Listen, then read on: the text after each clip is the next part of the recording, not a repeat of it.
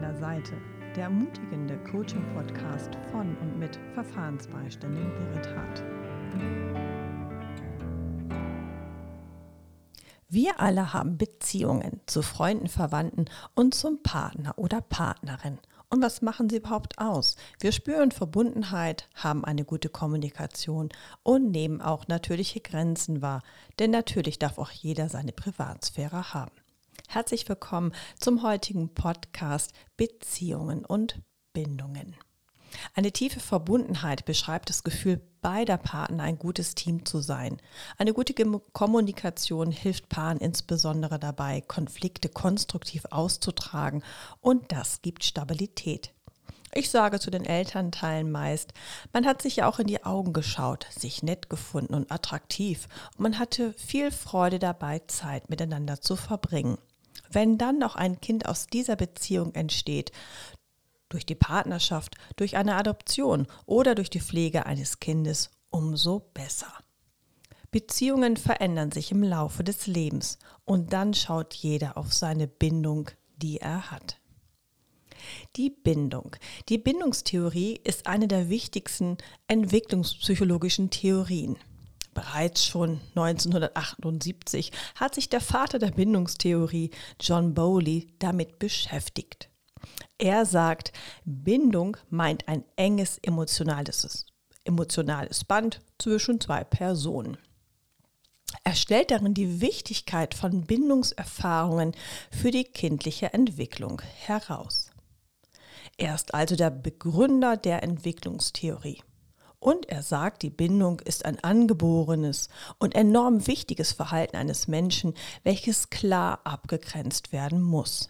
Gemeint damit ist folglich eine Beziehung nur auf der Gefühlsebene. Eine Bezugsperson ist die Person, zu der ein anderer Mensch eine besondere persönliche Beziehung hat.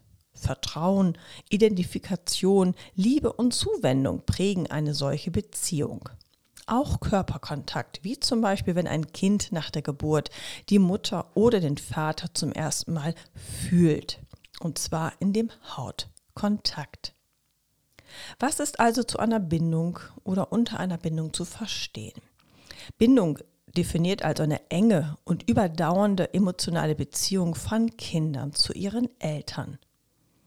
Daraus entsteht dieses sogenannte Urvertrauen, was eine persönliche Erfahrung in der frühen Kindheit bedeutet. Die meisten Eltern machen alles richtig und vor allen Dingen instinktiv, um dieses Urvertrauen ihres Babys zu stärken. Sie schenken verlässliche Liebe, Fürsorge und Geborgenheit. Körper- und Hautkontakt, Bewegung und Rituale tragen ebenfalls dazu bei. In der Mitte des ersten Lebensjahres hat das Kind die Fähigkeit entwickelt, seine Bindungsperson zu vermissen und auch nach ihr zu suchen. Im täglichen Austausch mit der Bindungsperson entwickelt es zum ersten Mal ein inneres Modell von Bindung. Bei dieser sicheren Bindung wechseln sich allerdings auch Verhaltensmuster ab, denn das Kind beginnt zu krabbeln oder aber auch zu gehen. Und das bedeutet, dass sich das Kind von seiner Bindungsperson zum ersten Mal löst. Das ist das sogenannte Fremden, wie wir so schön sagen. Die Bindung ist also eine lang andauernde emotionale Beziehung zu vertrauten Personen und die wiederum einem Schutz und Unterstützung bieten. Und dieses Bindungsverhalten des Kindes verändert sich sehr häufig in den ersten zwei Lebensjahren. Unterstützen das Kind dabei, dass es sich wieder neu immer orientiert in den Lebensjahren, ob es Nähe, Distanz benötigt zu der Bindungsperson oder aber auch zu anderen Personen.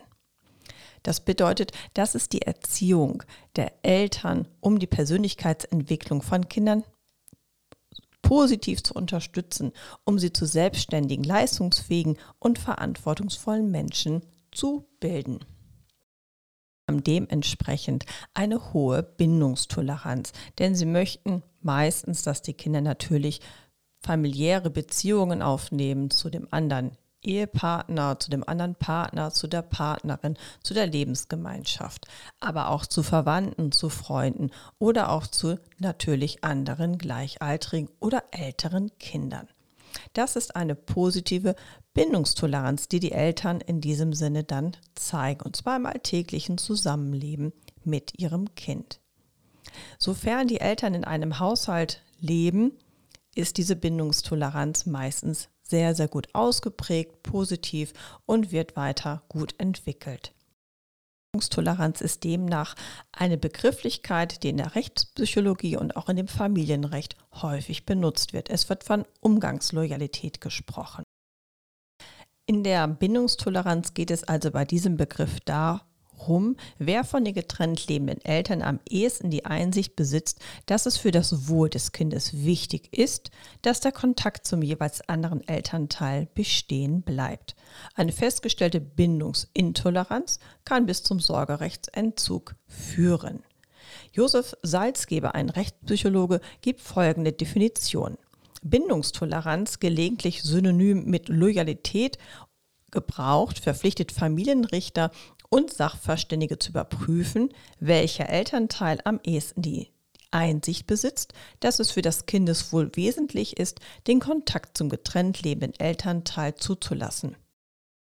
Fehlende Bindungstoleranz ist also ein Zeichen für eine eingeschränkte Erziehungsfähigkeit und kann in schweren Fällen auch eine Gefährdung des Kindeswohls darstellen. Eine Sorgerechtsübertragung, manchmal wegen einer mangelnder Bindungstoleranz, wird mit Uneinsichtigkeit verbunden. Bevor es zu einem Sorgerechtsentzug kommt oder zu einer Sorgerechtsübertragung von dem einen auf den anderen Lebenspartner, Vater, Mutter, wird erstmal ein Erziehungsfähigkeitsgutachten eingeholt. Das ist ein sogenanntes familienpsychologisches Gutachten oder auch ein Sachverständigengutachten. Diese psychologische Gutachten werden von Gerichten beauftragt, wenn es zu Sorgerechtsstreitigkeiten kommt. In solchen Fällen kann es notwendig sein, durch einen Sachverständigen, meist einen Psychologen, festzustellen, ob den Eltern das Kind überhaupt anvertraut werden kann, also ob ein Minimum an Erziehungsfähigkeit vorliegt.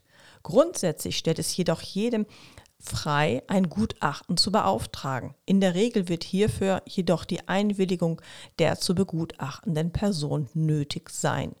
Vor allem, weil ein wissenschaftlich und rechtlich haltbares Gutachten stets durch, Bef durch Befragung und Analyse in Kooperation mit einer Person erstellt wird. Psychologische Tests werden ebenfalls gemacht.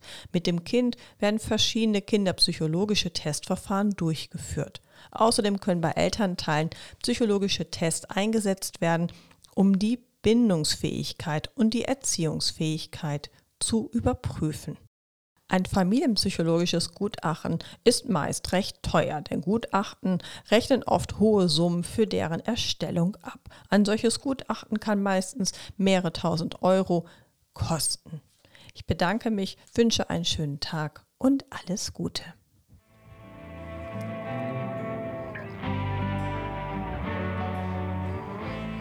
Wenn dir der ermutigende Podcast gefallen hat, so lese auch gern mein Buch Ich stehe an deiner Seite. Schau auf meine Internetseite birrethart.de vorbei und abonniere meinen Podcast. Ich freue mich auf dich. Birret Hart,